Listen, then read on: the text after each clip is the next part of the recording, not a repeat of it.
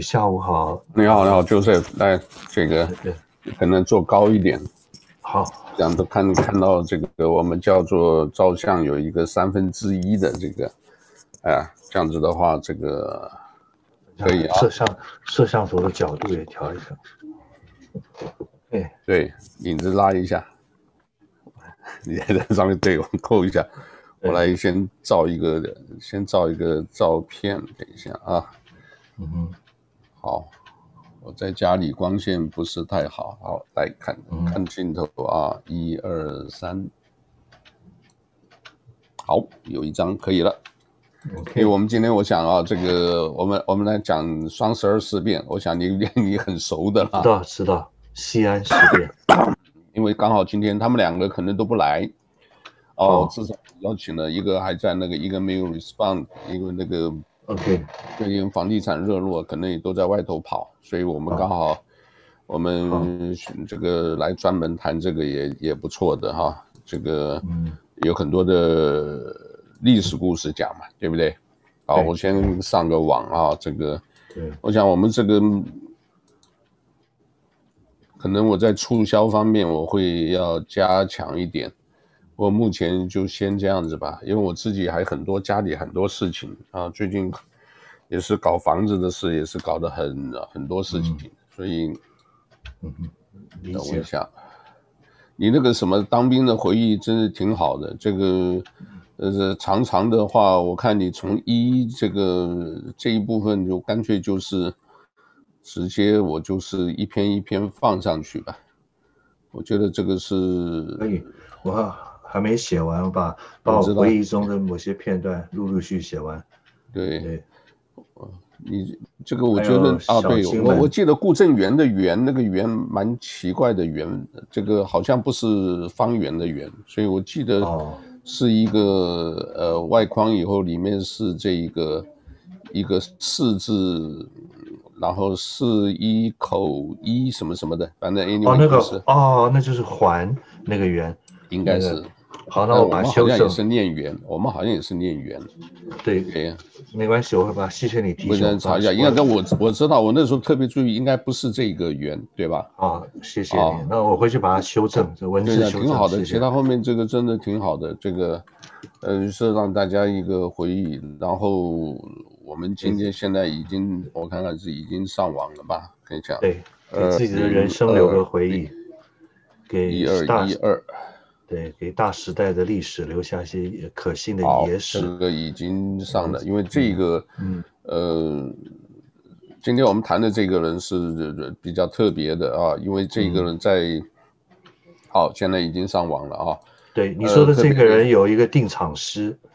那个马君武校长，呃，就是那个当年的大广西大学的马君武校长写的，什么赵赵氏风流朱武狂。翩翩蝴蝶正当行，所以温柔乡是英雄冢，哪管东施入沈阳。沈阳对，好，对。那个可以呃，大家好啊，嗯、我们今天特别跟我们南半球、嗯、啊，北半球、南半球啊，加起来是一个全球啊，这个给大家介绍一下这个双十二事变。今天在檀香山，现在也是双十二下午、嗯、啊，这个礼拜六下午六点、哦、对对对。对，所以呢，所以呢，在别的地方已经十三号，但是我们这边我们一直都没有忘。双十二啊，是这个张学良啊，早先的东北有一呃小王吧啊，东北王这个张学良的这个，我们今天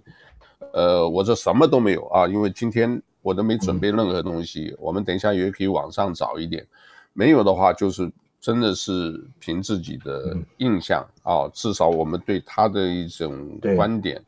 我们来谈一谈啊，说说这一个人啊，因为他最后呢，据我知道他是，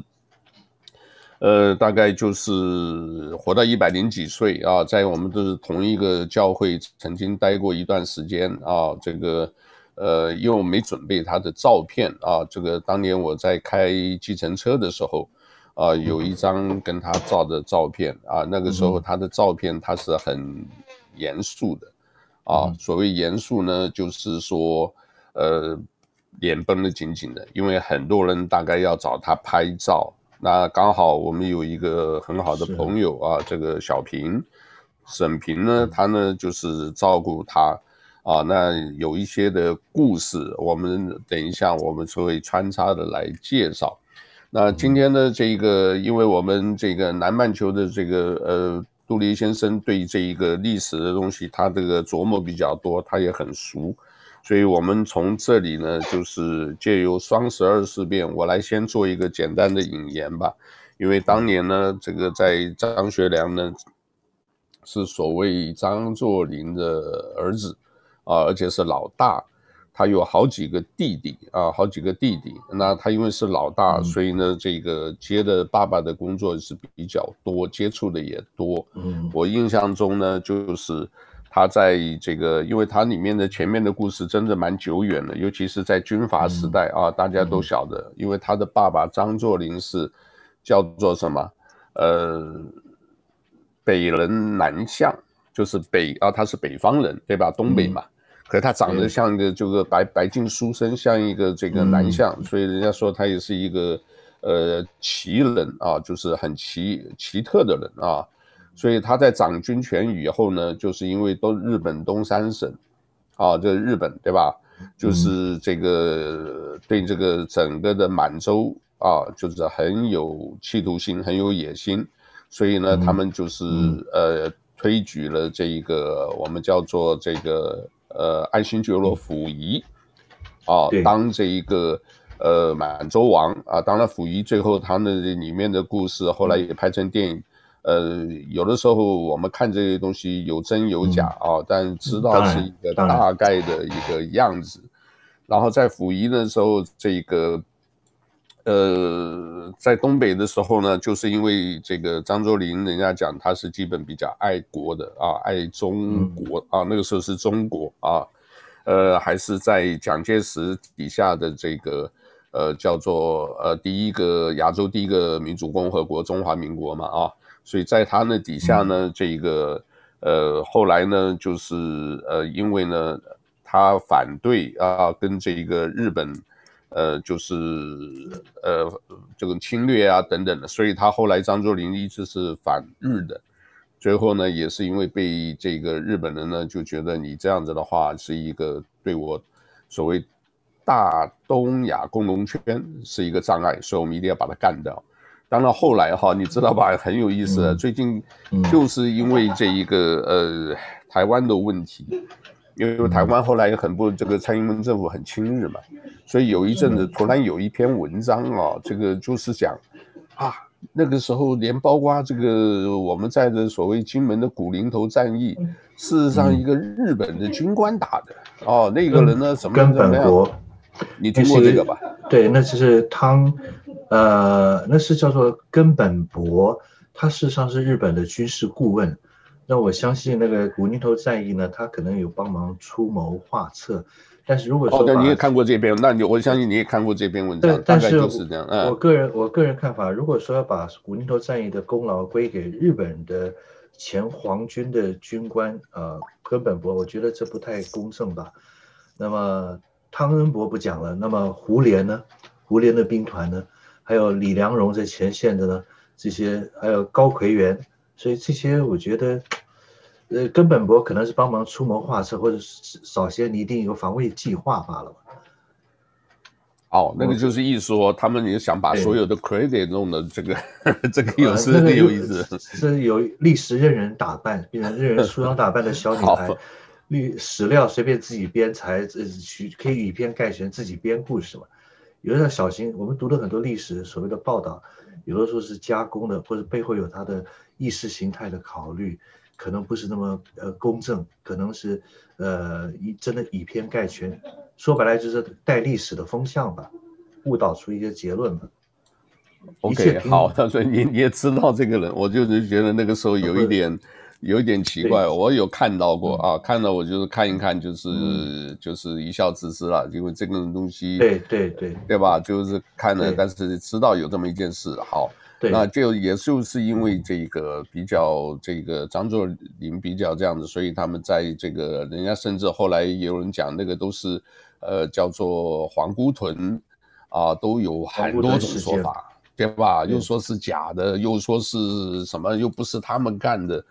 然后这个国民政府又说是谁干的？是共产党干的啊？这个要怎么看？共产党假如认为是有 credit，他就说他干的；那不是的话，他们又推给日本。然后这个呃，反正一团乱啊。那段这个历史可能真的是要做这个。你说的这个问题啊，嗯嗯，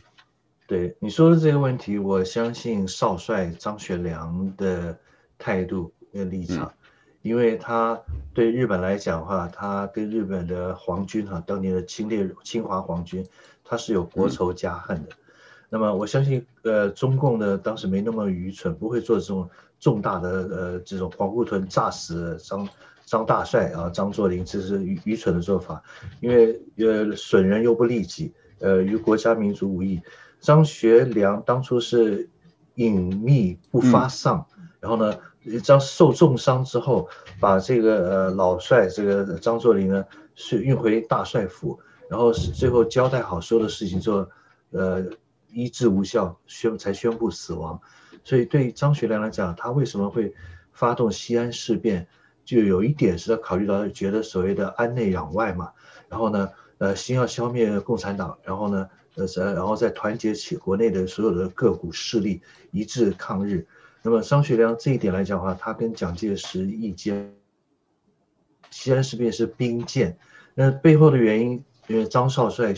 张学良他有国仇家恨，日本人的关东军的冒进，那里边的什么河间大佐还是什么，我不记得名字了，嗯、手边脑子里记不得那细节，但是日本的当时的内阁或是日本的陆军省，未必呢。知道这个计划，也未必批准计划，也有可能是少壮派冒进的军人。然后呢，呃，当年的关东军的在华的驻军，按照不平等条约，跟东北军的练数量来比，不是一个水平。东北军的数量、装备、火力那些质量来讲的话，东北军连海军跟空军都有，就是奉军、奉系军阀有自己的海军，有自己的空军。所以有谁的航校，所以关东军其实是以少数来集对抗比较强大的兵力，但是整个东北军没有对抗的意志，不抵抗主义，所以但是张学良少帅很明显有国仇家恨，所以从这一点看出来的话，这个事情皇姑屯的阴谋，呃，暗杀是难辞其咎，这是他们发动。我想跟国民政府无关，跟其他各方势力无关，跟跟中共无关。我们我觉得实事求是的看，因为张学良态度很明显，他自己是当事人嘛，所以所以他父亲的大帅被炸死，那他当然知道是谁干的。这个时候的这一个呃秘不发丧那个故事也是真的很戏剧化，嗯、也很有意思，对吧？对，人家要杀他，这个就等于日本也在找这个人嘛，对不对？因为所谓斩草除根。哦，就是可能要找这个人，所以呢找找不到，然后呢他就是化妆，嗯，呃，这个还好一路上有人掩护，然后这个回到家里以后呢，嗯、这个什么都不能讲啊，好像好像叫他一个什么小六子是不是啊？忘掉了，对他，对他是叫小六子。呃，按他们排行吧，他的小名叫小六子。然后就是什么都不要讲啊，这个呃，所以呢，后来这个他也就最后掌权了，掌权了以后，这个有一个叫杨雨婷的啊，他这个怎么刺杀？因为他们那个大概也是欺负你是一个少帅，等于小孩子嘛，那个时候好像二十岁还不到。对。所以呢，就是掌军权的人呢，就有点欺负他，有点像我们讲起来就是北朝鲜这种金正恩那种。所以也有一些这个呃叫做什么接少少时接接大这这个接大位的时候，会有很多的这一个呃秘密要干掉他，所以他后来也是很戏剧化的啊，就是呃把他们这个弄到里面了以后呢，就是最后开枪把他干掉。这个故事蛮多的，这个以后也有机会看。电影都看过，大陆拍了一部电影，然后呢。这么讲吧，那个宋太祖赵匡胤，呃，对于他的打天下的这些老臣，开国功臣，用杯酒释兵权，大家回家养老，享受荣华富贵，不要掌握实际的兵权，比较聪明。那么，但是张学良可能年轻气盛，作为少帅，那前朝老老臣的像杨宇霆呢，这种论军事素养，论，养成教育还有他的战功各方面都比他强，事实上等于是他的军事顾问跟老师。那么张学良少帅老实讲，那个时候就是一个给人形象就是一个纨绔子弟、花花公子，还有鸦片毒瘾，然后不断的呃把妞泡妹，就是追女人，然后就是很很享受人生了，就是一个典型的官二代、富二代。所以论带带呃领导统御的话，恐怕杨宇霆呃要比张学良强得多。但是张杨宇霆如果还活着的话，那九一八事变之后的东北军，那么还有后来的东北一些呃地方的局部的这种对日对抗日本的武力，如果有杨雨婷，不是只是马占山将军，而且还有杨雨婷这些老臣在的话，会不会情况不一样？但是问题是，呃，所谓的前朝老臣，又是掌握实权的人物的话，作为一个少主。那么确实也有他的难处。我们如从张张少帅的立场来替他考虑的话，他可能也必须把这个其他老臣的旧势力给扳倒，而且呢，杀这个大臣以立威，啊，不杀不立威。所以引到所谓到到帅府呢，喝酒，喝酒时当场把他们给枪毙了。这个也做法也做得太，枪毙之后当然要厚葬了，要抚恤后人。可是这个做法也未免太太厉害，这太惨，不讲。不讲人情，对对对，残酷是，是没有伦理，不讲人情哎，但但他有他的考考虑吧，我们只能这么说。对。对，好，那这个后来呢，就在西安事变，呃，还没有到西安事变呢，就是在后来，呃，张学良其实，当然我看了很多的一些这个小故事啊，他吸毒吸的很厉害，是。啊，吸毒吸得很厉害，这个有很多的这个见证，因为这个我们这边。呃，有一位古呃古先生吧，现在可能还活着。他就是当年特别在，呃，YKK 搞了一个大的，就是因为他跟我讲一个理念，也也很有意思。他说我们报道啊，这些名人，我也容易出名，这个讲的很实际的，他讲的也有道理。后来你看很多人专门写名人的什么传记什么，他就是这样子写，他会出名啊。那有唐同意唐德刚，唐德刚教授就是一个，他是哥伦比亚大学口什么什么研究所的口述历史嘛。呃，张学良真正的口述历史是那个呃唐德刚教授吧，曾经有访采访访谈过很多年。后来的日本的什么 NHK 日本的这些电视采访拍了什么纪录片嘛，是台湾卖的一些张学良的，以上面可以找到纪录片是好像日本电视台拍的，但是口述历史中张学良讲了很多的。呃，所谓的呃自己本人亲呃本尊自己讲了很多的，从他第一人称立场说经历过历史，包含西安事变，嗯、这个比较可信吧？对，那个也我也我也我也有看一段啊，然后这个在这个、嗯、呃吸毒了以后，最后呢是呃前面正在打仗哦，打仗的时候他说他要他他跑去吸吸吸毒去了。吸毒，当然这个军队等于是战力是没办法跟日本对抗，那最后呢，这个呃也是呃一个月，强迫他啊，一个德国的医生给他强迫绑在那，各位也晓得这个，把这一个呃叫做呃毒品去掉啊是不容易的啊，这个好，然后对，然后呢这个好，我们这个董先生呢，在北平市的协。欢迎董兄，你好，你好，你好，欢迎。那么好像当年张学良是在北平的协和医院戒毒吧？所以马君武校长的讽刺的诗，那个所谓的“温柔乡是英雄冢，哪管东施入沈阳”，其实他那个时候比还有下一阙，我们第二段有关跳舞的什么？其实他不是跳舞，他当时在治毒瘾，在戒断毒瘾，在发生九一八事变的时候。对，好。那我们这里也先进这个欢迎这个呃董良杰先生啊，董兄现在这个刚说在钓鱼是吧？现在回刚刚跑上岸上来，好的，就先享受人生，享受人生很好。先我们听讲一讲，我们今天刚好双十二，讲双十二事变，讲张学良故事啊，这个到时候也可能听听你对张学良的看法啊。我们是一段一段，我们先从这个最早东北的时候这个。后来他就是当了这个呃整个全呃中华民国三军的等于是副统帅哦，他是蒋介石之后的第二，啊副总司令，因为他在他在一人之下万二万人之上，没错。他毒品了以后戒好了以后，特别到了欧洲、嗯、啊去走了一趟，嗯、去养身体哦、啊。后来回来就显得呃壮壮的啊，这个然后呢就被任命为这个，所以这个应该是在民国十六七年吧、嗯、啊，就是。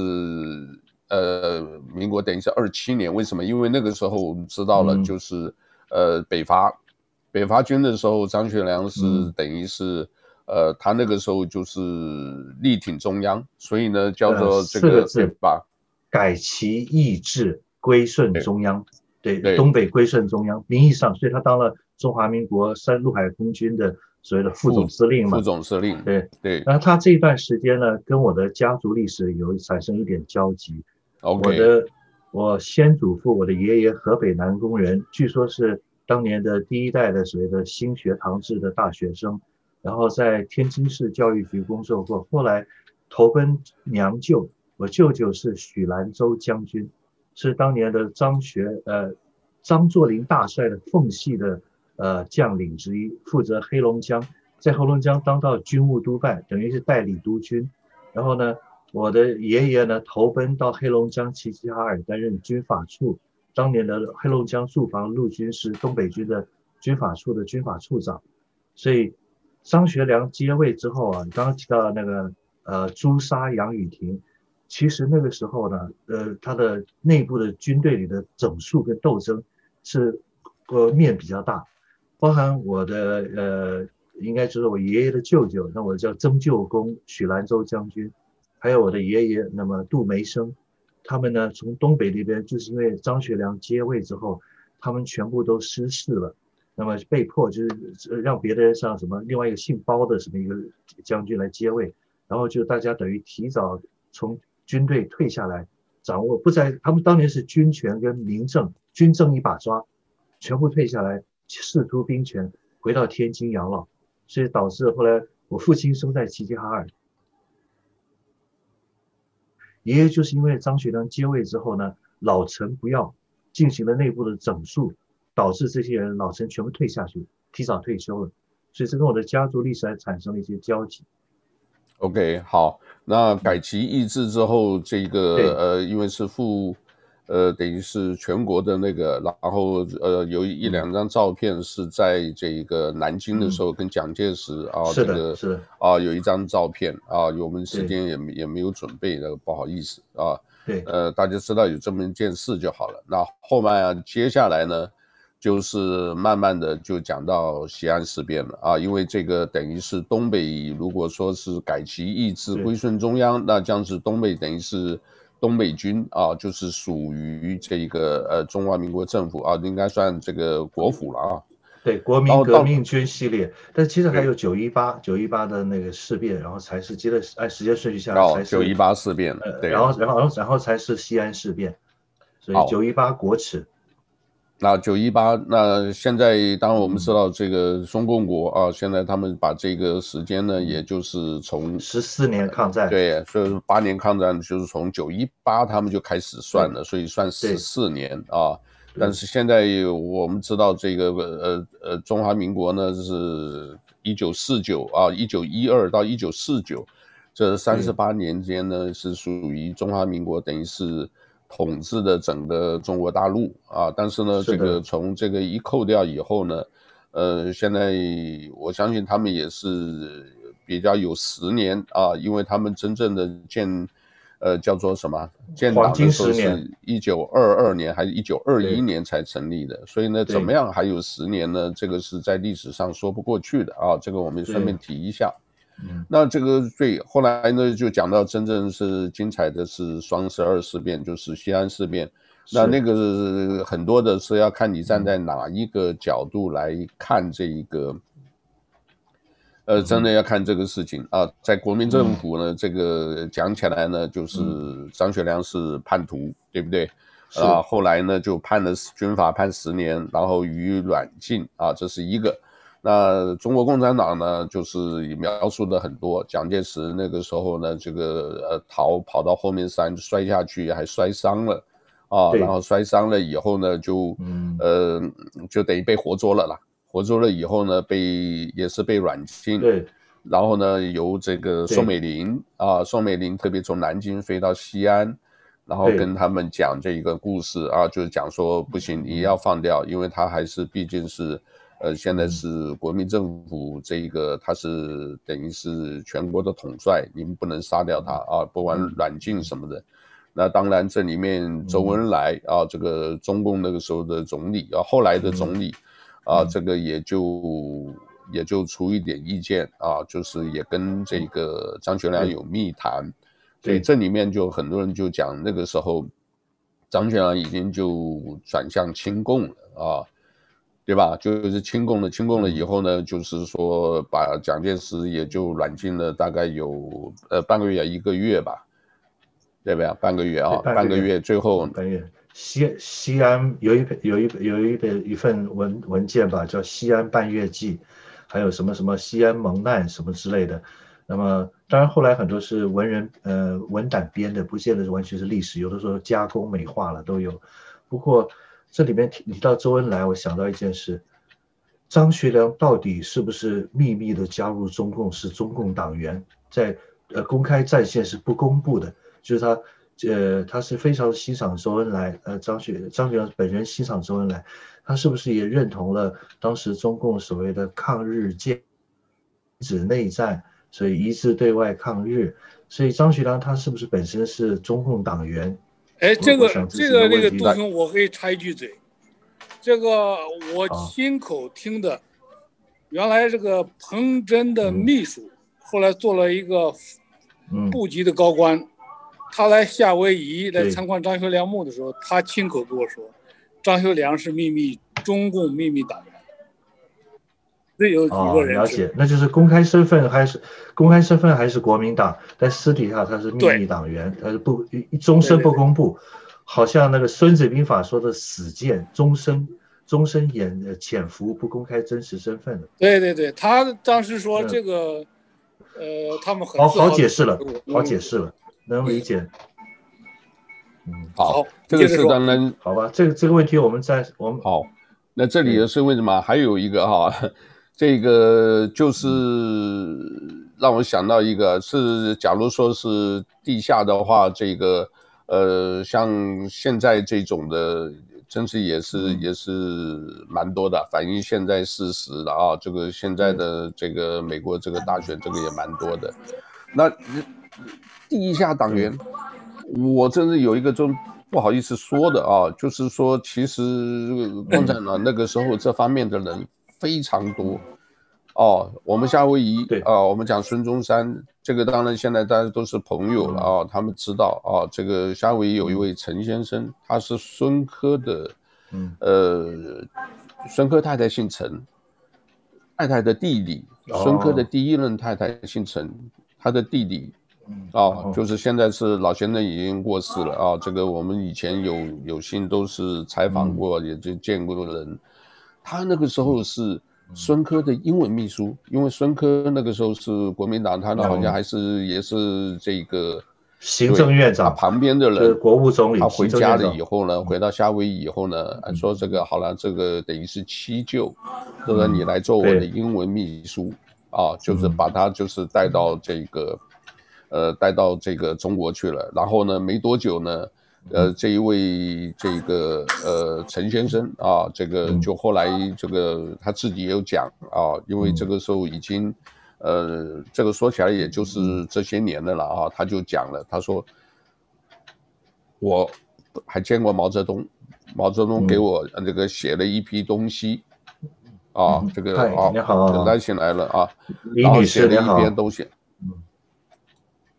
呃，然后写了一些东西，所以呢，这个他就讲，我到过延安，跟他见过面，跟毛泽东见过面，毛泽东还特别先写了一些东西给他啊，对，所以呢，他就是也是当宝了哦。这个我在他家都见过，有在他家见过，他其实蛮喜欢这那一篇的，因为他总结是个荣耀，所以他这个那个时候的红色间谍是是蛮厉害，共产党。你想想看，这个呃，就是二战以后，国民党军队这么多，然后四年之内马上全都变了，为什么？因为这个很多的啊，现在就 这个国内的这种电视剧的故事特别多啊，那写的这种呃叫做什么呃什么折成是不是？你们有记得吗？对，那个潜呃那个潜伏潜伏电视剧，其实中共的在隐蔽战线的斗争，中共确实太厉害，那是真的一，国民党国民党不是对手，呃，国民党丢掉江山里面有很多是因为。这个战线失败，对，所以那个是连这个情报处什么处的已经在这样子。呃，蒋蒋蒋介石的那个呃机机要的那个谁的电报室啊，还有他的国国防部的吴石将军，还有作战厅的厅长那个郭汝怀将军，这这都是共产党在身边的这些重要关键人物，这个太厉害了。中共这个真的是他在隐蔽战场打胜仗，是得了江山。太厉害了。OK，所以呢，这个，呃，当然，现在很多人听听讲也是很后悔了，很很多人很后悔。哦，这个现看到的一些资料都是后悔，嗯、但是这个时间已经，呃，来不及了，你怎么办？对不对？这个一切都是既成事实。因为我们那个时候，我跟你讲，替政府做事真的是要看，呃，就想到我们当年在金门的时候，对不对？对我们那些很多的这个，哎。快退伍了还看到换服，这个还不叫换服哦，那就是等于释放。那个时候这个在呃对不对？战俘两边换了以后，人呢就是看到是船过来，这个金门就我们小金门这个大丹岛这个是呃等于是叫做什么全面全面战备的这个就好像要打仗了。是哦，那个时候是真的很紧张啊，然后我看着下头声明厅经历过这是。对吧？声声明厅这个这一些大概有十几位吧，有些是高级将领，就后来当然了，媒体不会报了啊，因为这个是属于军事的东西啊。听说这些人是不是后来好像下场也不好啊？下场也不好。那个台湾有一个我的学弟啊，我们的市政专校学弟叫管仁健。他管仁健先生写了很多的这方面的书，那当然有些事情他是二手信息啊，不是完全准确，但有些地方他写对了。他写了一本书，写了一个达菲事件，就是当年我们当在金门大胆岛的时候，也就是民国六十七七年，西元一九七八年十一月三十号，释放国民党军队的高级战俘送到大嶝岛，那十九位里面包含一位女性，最高级别是中将。事后呢，他管仁健先生写了一本书，里提到这个事，把它改成叫做达菲事件，因为里面也有牵涉到好像中统还是军统的呃特务被释放出来，释放出来之后，国民政府第一个不承认他的这个被俘啊，所谓的这个被劳改这种经历，也不会给国家也不给抚恤金，也不会官复原职，最后呢，有的人还被呃送到那个绿岛。就是管训一样，像流氓管训一样接受政治再教育，那么有的人就想不开了，那么最后呃没办法，穷困潦倒，国家呢呃也不承认，也不没有任何补抚恤跟补偿，在青海劳改那么多年都一切苦都白受了，最后有人跑到香港去，在香港的宾馆里上吊自杀，那么反正这些投降过的降将，不管你关到国民政府、国民革命军的中将，释放回来之后。是不被信任的，就跟呃解放军的做法一样。当年所谓的韩战抗美援朝的，那么凡是呃不愿意接受联合国战，去全部当做叛徒，开除党籍，开除公籍，接受劳改。每次运动都被揪出来当运动员，从所谓的呃文革时，还有还有的人被呃，反正下下场都非常的惨。所以两边的立场是一样，不论是国军共军。凡是投降过的人，不论是怎么忠贞不变节，只要投降过了，释放回来之后，一律不被信任。所以这是，呃，忠臣良将是没有好下场。OK，好，这个呢，我 我刚才想到，嗯，所以你要就是死战啊，要不然那个什么，其实牺牲也是一个对国家的大爱啊。我这今天就常常讲什么叫爱，牺牲也是一种爱啊。然后呢，这个。呃，我们就今天主要是讲双十二。后来呢，这个张学良当然是军事法庭判他十年，判了十年以后啊，就这个一直软禁在北投啊，还有在新竹那那些地方啊。这个有有一次我在台北这一个百货公司，哎，看的好像是他，哎呀，后面两个哦，块头都很大的啊，这个应该是呃，就是特工啊，这个等于是保护他啊，跟着他的啊，所以他是被软禁，他没有行动自由。但是后来就稍微好一点啊，因为他的这一个。呃，这些人都在夏威夷。我刚才讲的啊，这个因为张学良他是排行老大，他有一个老五叫张学森，森林的森，啊，这个可能也是国民政府也在照顾他，嗯、就是做这边的华航啊，华航在 Waikiki 以前有个 Holiday Inn 啊，这个 Holiday Inn 他做管理就是等于是经理，OK 啊，就是照顾他。那这个张学森后来是怎么样呢？嗯。呃，就是当然呢，这个张学良来到夏威夷以后、嗯、啊，这个呃，国内啊，我讲的是中国啊，很中国里面很多人都来、嗯、呃夏威夷。刚刚我讲的有一位古先生啊，这个搞了一个就是呃，等于张学良什么什么研讨会，后来我才在里面，那个我都不懂的啊，那个也是刚跑新闻。所以，我可是从那里面我才学到好多啊，就在 Queens 呃，就 Queens Hotel 啊，在动物园旁边的，哎，有些人在这讲话，就是我爸爸，炮兵这个团长，他们有一些人呢是这个呃叫做什么？是那个秘书，是马聘，是副官，那不能跟我们相提并论的，所以呢还有这种。也就是说，你是一个大人物，你大人物周边的人这么多，可能也想蹭热度，结果呢，一开一个会以后啊，哇，这么多人，这个我才见识到哦，有的因为有些从德州来的，真的就被邀请了来从德州来，因为他们只要开研讨会的时候，你只要有心去做，发发名片，人家就过来。啊，就是所以呢，这个下一次你邀请他们，有些人这个基本上条件不错了，坐个飞机来开个会没多少钱嘛，对不对？来这个夏威夷来几天，然后他们自己呃做一些这个功课，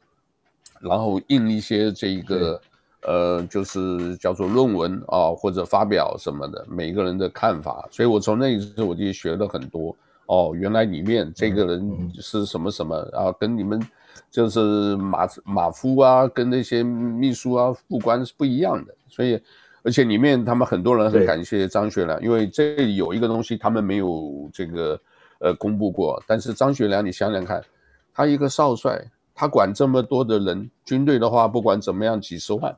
对不对？他怎么用人的？后来我听了以后我才晓得，哎，这个也是一个高招。譬如说，今天谁？啊，大帅啊，少帅，我这边有一个，我给你推荐，这个人是我家乡什么什么什么人，啊，你知道这些人有的时候他们要、嗯、要用的是什么，都是用自家人，啊，就是总是有子弟兵，对，对不对？啊，这个比较亲嘛，对不对？对，所以有一个自家人的话，那推荐了他，但是你能干什么呢？他不知道，哎，没关系，他就是找旁边的秘书，啊，把他卡，啊，就用一个卡，啊，把他登记。这个人专长什么什么，他把它归类，你知道吧？下次万一有什么东西，嗯、他碰到哎，你去做，哦，你去做这个这个叫骑兵队长，呃，嘣一下就是哎上校，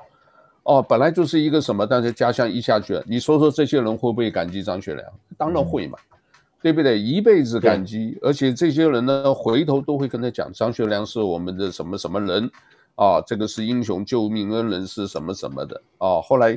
你知道东北大学，这个也是一个很特别，这些人现在还活着啊。是是。东北大学一个叫宁什么，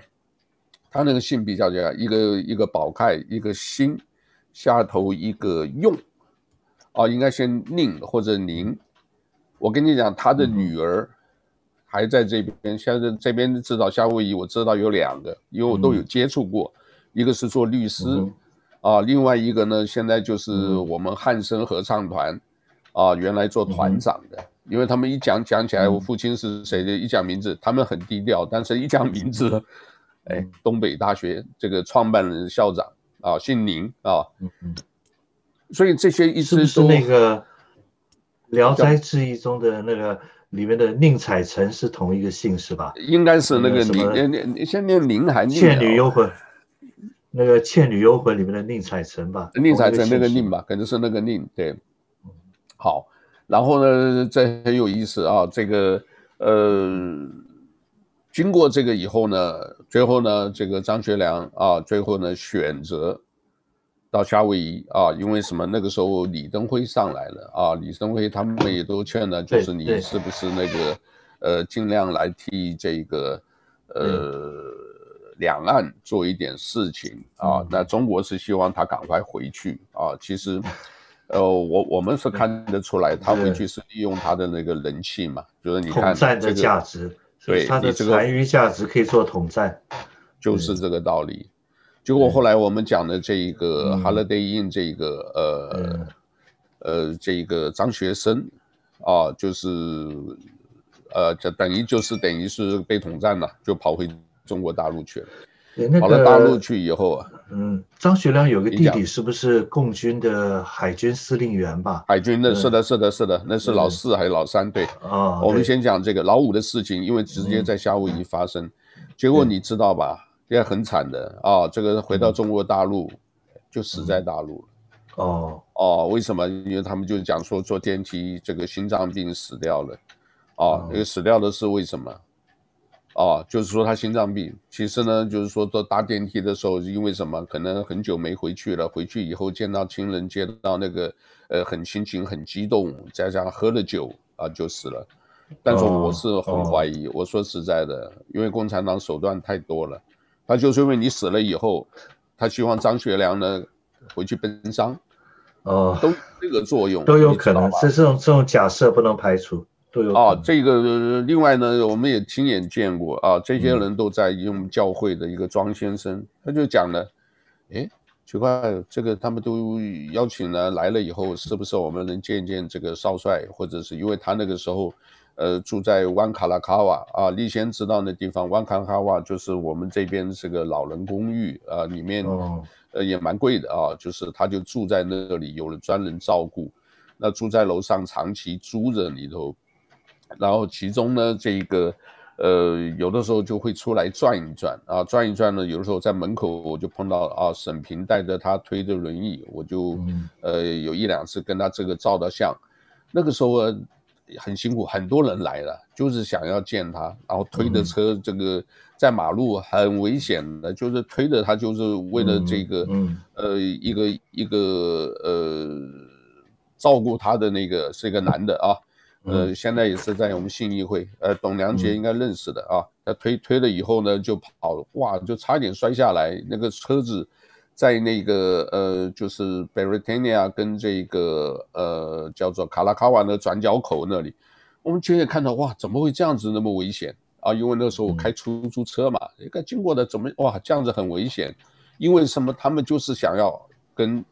老先生见一面。然后呢，这个能够表达一些这个，所以呢，在那段时间，郝柏村也来看过他，啊，这个以前台湾的这个叫做中央银行的总裁叫什么？余国华，呃，余什么？余国华吧？余国华也当过行政院长，对对，好像是余国华，对，对，也来了，专门到教会也找，就是想见一面啊，因为可能在台湾都见过啊，这个也是慕名而来。啊，结果在这边这一段时间呢，照顾他的有小平，另外呢有这一个呃张学良，后来才知道，就这个事情都是我们刚刚提的啊。我我这里先声明啊，我没有意思要这个伤害任何人的感情，也就是说，他们那个时候他周边这些人讲明白的，就是也有想蹭热度，也有想什么，因为张学良的宝太多了。他这个不一定他的什么宝物，他这个人本身就是一个英雄人物。你今天周边旁边有个英雄人物，你不管怎么样也会想要跟他靠近，对不对？他认不认识你不重要，是你认识他，而且你跟他曾经在这个所谓历史地理这个时空之间，你跟他有过这么接触，也会呃与有荣焉。你讲。我有问题啊，嗯，张学良张少帅啊，他已经过世了，嗯，所以那么我们说一个人盖棺以后才论定，那么刚才你提到他是英雄人物，这个要如果站在呃中国大陆啊，但或者中共的立场来讲，他绝对是民，绝对绝对是民族英雄。那当然，你前面也提到，国民党看他是一个叛徒，那么起码西安事变还有后续的呃一系列的对历史造成的影响。那么，所以现在到底张学良他自己，呃，他自己本人对自己的历史定位怎么看，这是一个问题。另外，张学良，您对他真的有不同的盖棺论定的结论？如果是已经讲李敖先生已经过世了，他是把张学良当作是爱国爱国英雄、爱国将军，所以真的有不同的阵营，真的有不同的评价，而且评价往往是两极化评价，所以。我想听一下严兄你的看法，或者董兄你的看法，哦、或者是立先你的看法。呃、你觉得张学良到底是英雄，还是还是一个败类，还是民族败类，还是他是他所造成的影响，到今天还影响整个中国的呃内部棋，那是历史的关键节点。西安事变这个兵谏的棋，如果不下的话，历史是不是整个对好被剿灭？安内攘外，先安内后攘外。这里我先讲一下那个呃，董良杰现在因为有事啊，他呢背景有点吵，所以他就先下线了。我们这边就三位，我们等下请立先先讲一下，好不好？这一下还有呢，今天不知道讲的话题是不是很敏感啊？有点卡，讲一讲。对，对，你的信号一直断。有声音，有时候没有声音，我都听得我都。对，确实很多时候停顿，你的信信号有问题。所以这里先声明一下，对不对？那那我我对我刚刚讲这样子讲，我这样子讲好了。因为我刚刚看到的那些人，其实都是中国大陆来的啦，所以他们把他当英雄，所以他就一直追着跑。那当然，台湾我们这边还有了，我们还没讲完，就是说这一边的我们的教授。哦，还有什么呢？只要一讲有个国建会，只要一讲到的，就是你刚才讲没错，是叛徒，是卖国贼，是等于是替中华民国的民族罪人，啊，不是民族英雄，所以真的是两边的是不一样。来，赖信你怎么看？啊，你再重复一遍好不好？因为我刚刚就是说两边啊，海峡两岸对张学良评价不一样。我们刚刚讲的是我在这里，我在开出计程车、出租车的时候，我到处跑，哎，我就看到说什么一堆人追着他跑，来还可以为他拍呃开这个研讨会，对。啊，然后这个都讲说这个是英雄，这里面还有故事呢，还有人呢送东西呢，哇，声泪俱下，真的是哦，一包东西，请你帮我们交给张学良照顾他的啊，就是说这个老五啊有小孩。呃，刚刚张学生有两个孩子，另外呢，这一个赵氏小姐不要忘了，她的太太赵氏小姐的这一个也在夏威夷啊，赵小姐赵丽啊，她这个她的等于是姑母啊，姑祖母也在夏威夷，他们每个人手上都有一些东西。我所谓的一些东西，就是也许文物、照片，对吧？嗯，这个照片很重要啊，我跟他在一起的照片，所以我后来有一本书，他们送给我那个照片就是。呃，张学良在台湾被软禁时候的一些照片，看起来很幽怨啊。但是呢，整套出来就出一本书啊。那一本呢，这个可能研究历史的还是很有兴趣啊。我还是在讲，我们只是讲这个事情啊，我们没有说任何的是说这个对他家里，因为他的家里面的太这个太多了。你知道，你想想看，赵氏小姐的家里，张学良的家人，张学良照顾的人、嗯、啊，还有呢，做历史研究的啊，在这个、嗯、呃是哪里？哥伦比亚大学，他们不是专门有一个研究的那个，他们手上也有很口述历史，他们手上也有很多资料，所以那些资料拼凑起来啊，你其实要做一个张学良文物馆也好，但是基本都没有，张学良没有文物馆。没有为什么？因为太多太散，而且呢，就是因为民族英雄还是民族败类啊，民族罪人，这个里面没办法统一意见，所以这个东西还是要不知道过多少代才可能合一的一个看法。那这个赖信，你你你你所知道张学良你怎么样讲呢？那时候他在夏威夷的时候，很多人都很尊敬他了，在华人的团体里面，大家都觉得。嗯，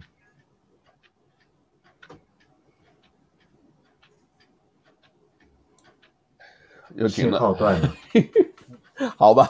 那就继续讲，没事。没办法，信信号信号不好，信号断了，就画面冻结了，没声音，没。现在有没有来信的声音？来信要讲话，大概都讲不了。信号断了，那我就信号断了，我大概还是继续讲。关定论的事情，对不对啊？所以没有讲，我没听到，重新讲。因为你的信号信号断了，那个信号就是就是停动停停停啊，走走的，对，断断续续的啊。那时候他在台湾的，他在夏威夷的时候，很多人都对他很尊敬啊，就是因为他总是在历史上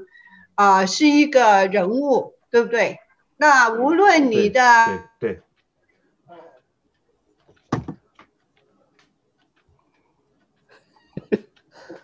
信号断了，谁发言就可能就是谁发言就是这个，所以啊，这个讲起来哈，我们也不能怪脸书，嗯，我们也不怪，也不能怪油油管，啊，因为这个可能还有电信公司的问题。啊。我今天收到一个 text message 啊，电视电信公司说我们呢这个呃 Spectrum Service。There's no service outreach，就没有呢 service 啊，它这里有一个 service outreach 在 Honolulu Hawaii，带宽，所以我们估计你的互联网的带宽问题，对你的服务叫 restore 在两点什么？哎，这里面还有一个啊，嗯，我觉得这现在也是很不像话。当然了，他们是给我收费是收五 G 的钱，结果他给我服务就是只有二 G，你知道我每次一看的，哎，他说对不起，你的这个 cable 连线不行。对，cable 不行，你要 renew 你的 WiFi，WiFi 二 G，所以啊，这个实在是，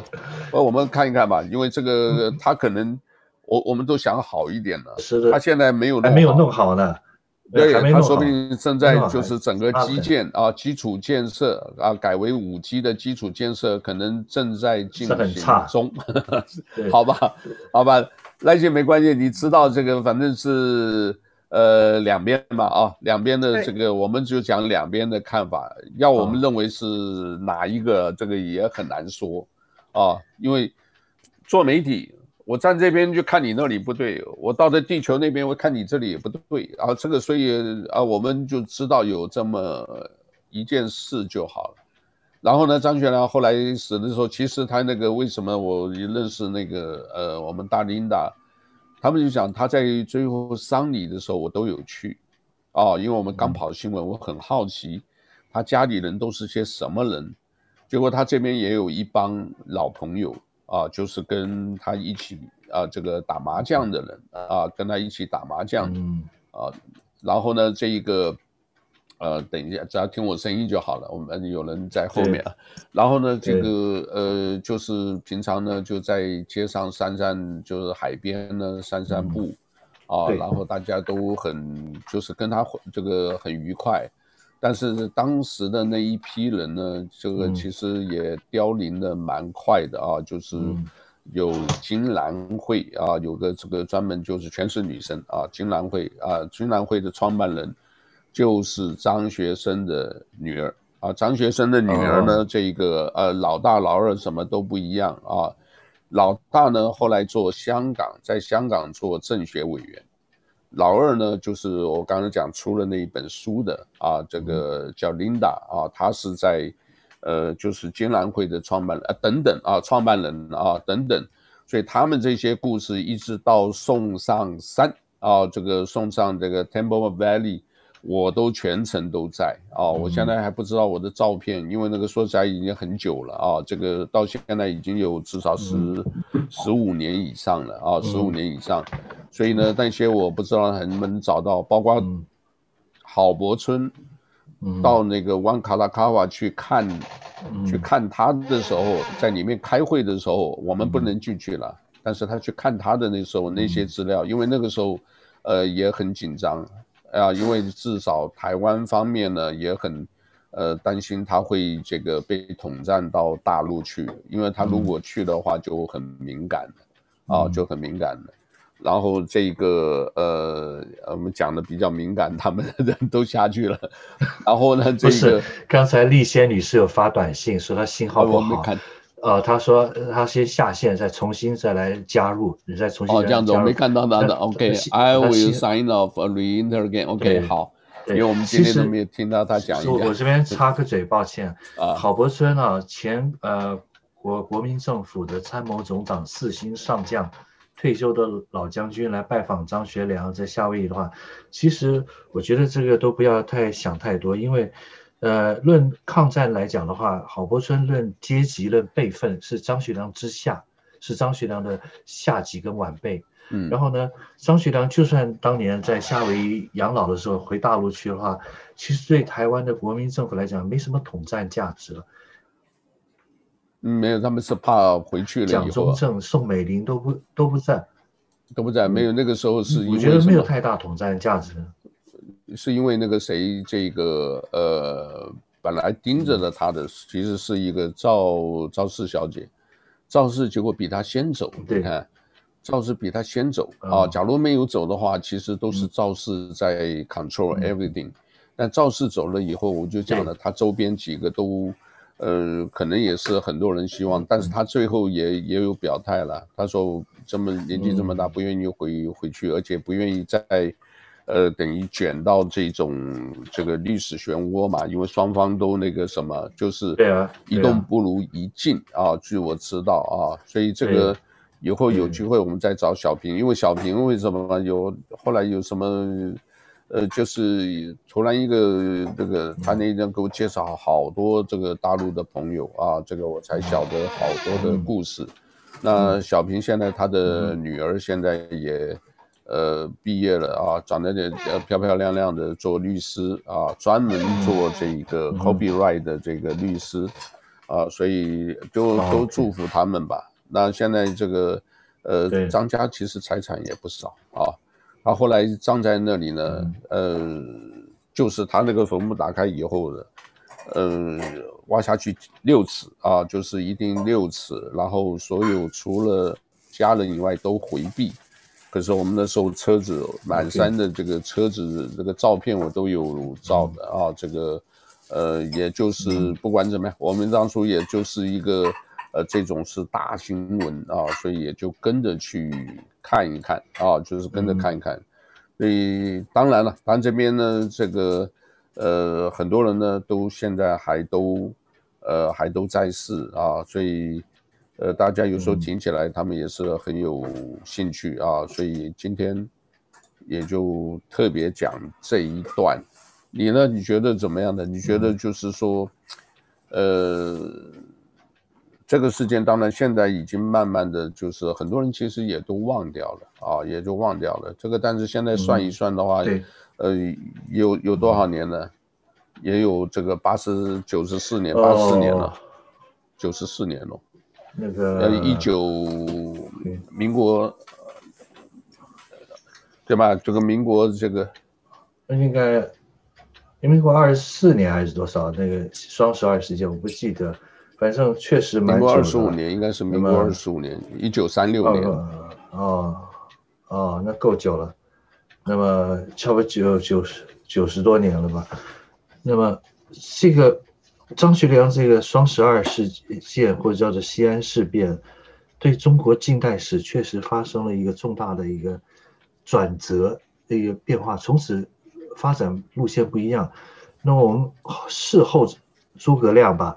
如果我们来做大胆的假设跟推理的话，如果没有发生西安事变，如果延安的当时的共军完全被剿灭的话，那么只剩下全国统一，只剩下一个呃国民政府的话，那么抗日战争后来的演变，还有抗战胜利之后的演变，然后如果没有国共内战，如果苏联的势力没有介入东北，没有向呃日本宣战的话，呃外蒙没有独立的话，这很多的事情的发展，今天的历史完全不一样。所以张学良这个是呃他的历史功过啊，是在还真的很难下一个客观。公正的定论，那真的，大家在不同的不同的政治团体有不同的呃定论啊，所以这个嗯，没有没有共识，到底是民族罪人还是民族英雄？嗯，或者至少呢，在知道在那个时候啊，这个呃，也许他做的、呃、决定呢、啊，这个也不知道。不过我觉得这个呢，是至少哈，在呃，我我这么看呢啊，就是到他晚年的时候啊，他也讲了嘛。我们那天不是讲嘛，我是罪魁，他说他罪人，罪人，而且是罪人中的罪魁啊，他是罪魁祸首。那他自己也把这个话讲出来呢，这个。而且晚年也非常信这个呃基督教啊，这个到第一华人基督教会，每每个礼拜天固定那个位置都有都是固定的啊，所以这个里面呢，呃，因为我们那个时候这个也都一直都在那里，所以我们也看得到这个。那我觉得说他这个也是一个很特别的，你想想看，年轻的时候还吸毒。结果他活的一百零三岁，比赵四小姐活得还久，哦，对，而且在，所以人呢，有的时候我总感觉的平安就好了。他呢，那个时候至少我们讲说这个，呃，I have my moment，我们常常讲就对到年轻的时候有光辉的一刻，可是，一直到年纪大了啊，这个最后呢，变成一个非常争议的一个人物，嗯、一个角色。到现在呢，还是这个没有定论，嗯、所以是，嗯，呃，至少呢，但是在耶稣基督里面讲呢，他自己已经承认他是祸首，嗯、而且他是，呃，嗯、最后能够这个，呃，我们讲也不叫改邪归正了，嗯、就讲说能够，呃，落到这个怀抱，那至少他认为在。呃，在某些时候呢，他已经承认他的错误了哦，我是个别认为，对，对不对？是是，要不然他不需要讲那些话，就是说这些事情我就离开，我就不管就算了。嗯、啊，这个，但是你那边还有提到一个，嗯、后来这个张家当然了，在一九四九年以后啊，他的所谓姐姐或者是他的，他没有姐姐啊，他的弟妹啊，这个。呃，太太还有之后的这个几个弟弟啊，好像记得是老四啊，这个后来也很惨啊，就是因为共产的这个呃斗争，把他送到这个监狱，然后后来出来是蛮惨的，但是那个时候啊，到现在也还是一样，不能说。哦，所以这个共产党，所以这个为什么他不能讲呢？因为讲多了，这个共产党认为说你又是说这个破坏民族团结，随便找给你安一个东西，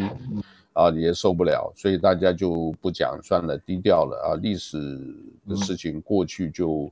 就过去吧，就让他们过去吧。啊，我们也是有时候也是倾向于很多事情过去的事也翻不了嘛，后悔药没办法吃的啊，过去就过去。呃，怎么样走向未来？那叫未来的话，这个，呃，我不晓得，我跟小平其实有提过啊，叫沈平啊，他有个姐姐啊，就跟提的，有的时候是不是原来他说要出一些那个什么的，我说你不用写多，你就写他在夏威夷的生活啊，譬如说他替这个沈平的女儿啊，那个时候很小啊，那个时候就几岁。哎，我这样子随便一说都是快二十年了，嗯、对不对？对。那你看那个 女孩那个时候大概十岁十来岁，现在都三十几岁，孩子都有了。嗯。哎，就摸着张学良的头啊，这个理头发，他摸着他头，因为小孩子嘛，那张学良这个对这个孙女，这个像孙女一样的喜欢你摸头就给你摸嘛，嗯、对不对？啊，当然还有很多了，也不得也也也不好讲啊。下次我跟你私底下跟你讲的，这个都是合理，而且我相信。都有的，好不好？这个，那我们今天就先借到这里，好不好？好不好？好吧。最后，我想引用一张学良自己的写的一首诗，我们可以做一个呃今天的一个告一段落的总结。当年他在台湾台南市去参观郑成功的那个延平郡王祠，嗯、参观之后写了一首律诗，七言律诗，叫做《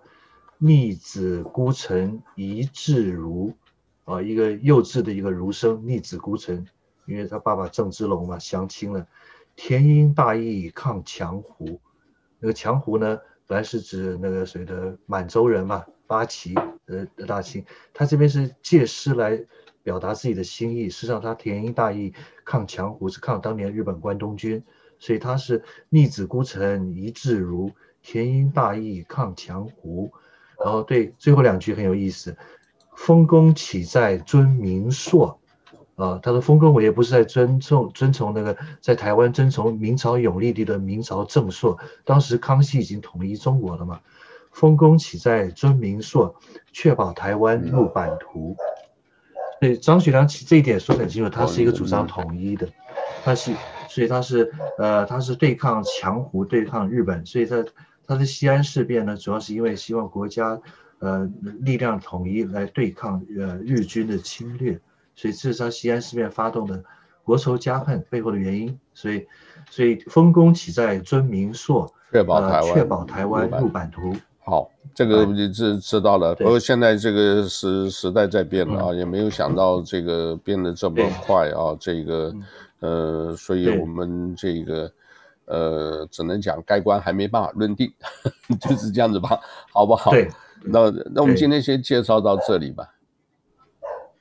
好不好？OK，好，谢谢。这一段了，我等一下再给你扣一下，我再给你讲一个这样。不过那个东西没有证实，不过我相信是有的。啊，你啊，我们就今天先介绍这里，我不记啊，我们 recording 就结。